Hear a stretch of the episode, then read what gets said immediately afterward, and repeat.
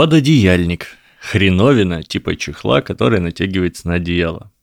Под одеяльником, а не вокруг одеяльником, называется потому, что раньше это было что-то типа простыни, которую просто подкладывали под основной сохраняющий тепло слой.